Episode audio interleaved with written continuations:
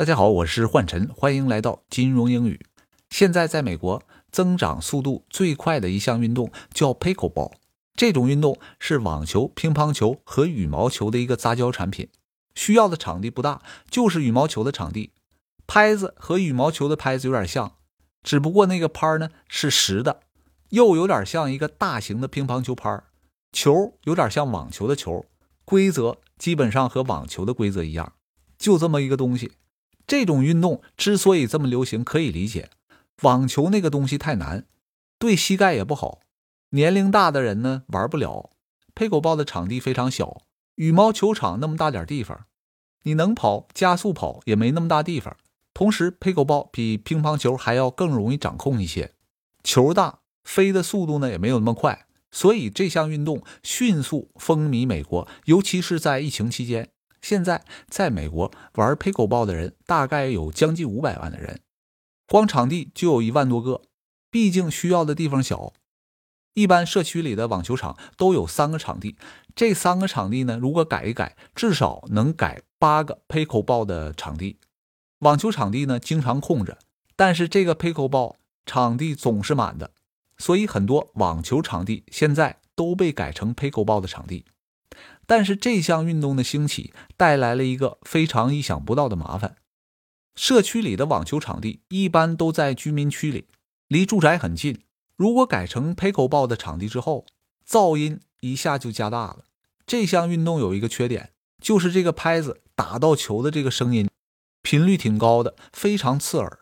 原来三个网球场频率挺慢的，现在变成了八个 Pickleball 的场地。再加上这种运动比网球频率要快得多，音频也高得多，可想而知，家住在附近的居民肯定是烦得要死。有很多年龄大的人早晨起得比较早，经常七点钟一开门就去陪狗报场地，一直持续到晚上。这个呢是有点让人受不了。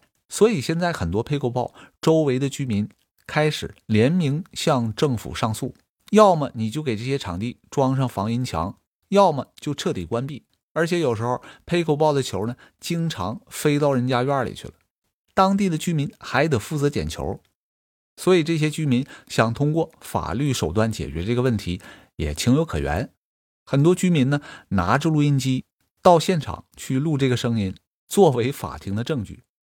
但是爱玩佩口豹的人呢，毕竟是大多数，人多势众啊。很多人都像长在球场上似的，你把球场关闭了，这些人去哪儿啊？这个问题呢非常难解决，估计最后的解决方案就是政府出钱装上隔音墙。好的，咱们来看一下英语。Pickleball, a genetic cross of tennis and ping pong played on a badminton-sized court, is in a bit of pickle. Pickleball 是一个网球和乒乓球杂交的产物。场地呢和羽毛球的场地一样大。现在这项运动遇到了一些麻烦。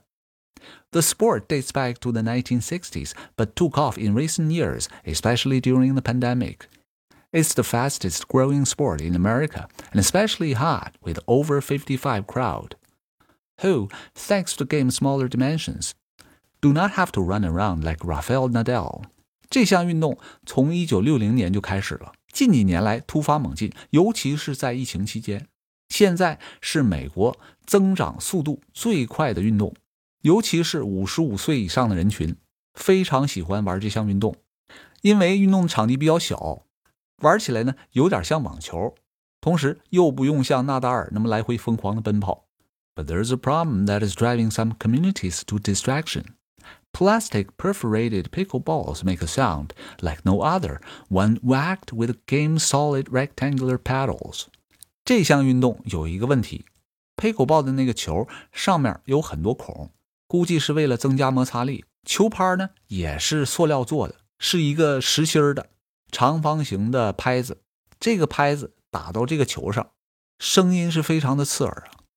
Think of clucking one's tongue, but through a bullhorn. 大家能想象出来，这个声音有点像舌头发出来的声音，只不过这个声音是通过大喇叭发出来的。好的，今天的金融英语就到这里，我们下次再见。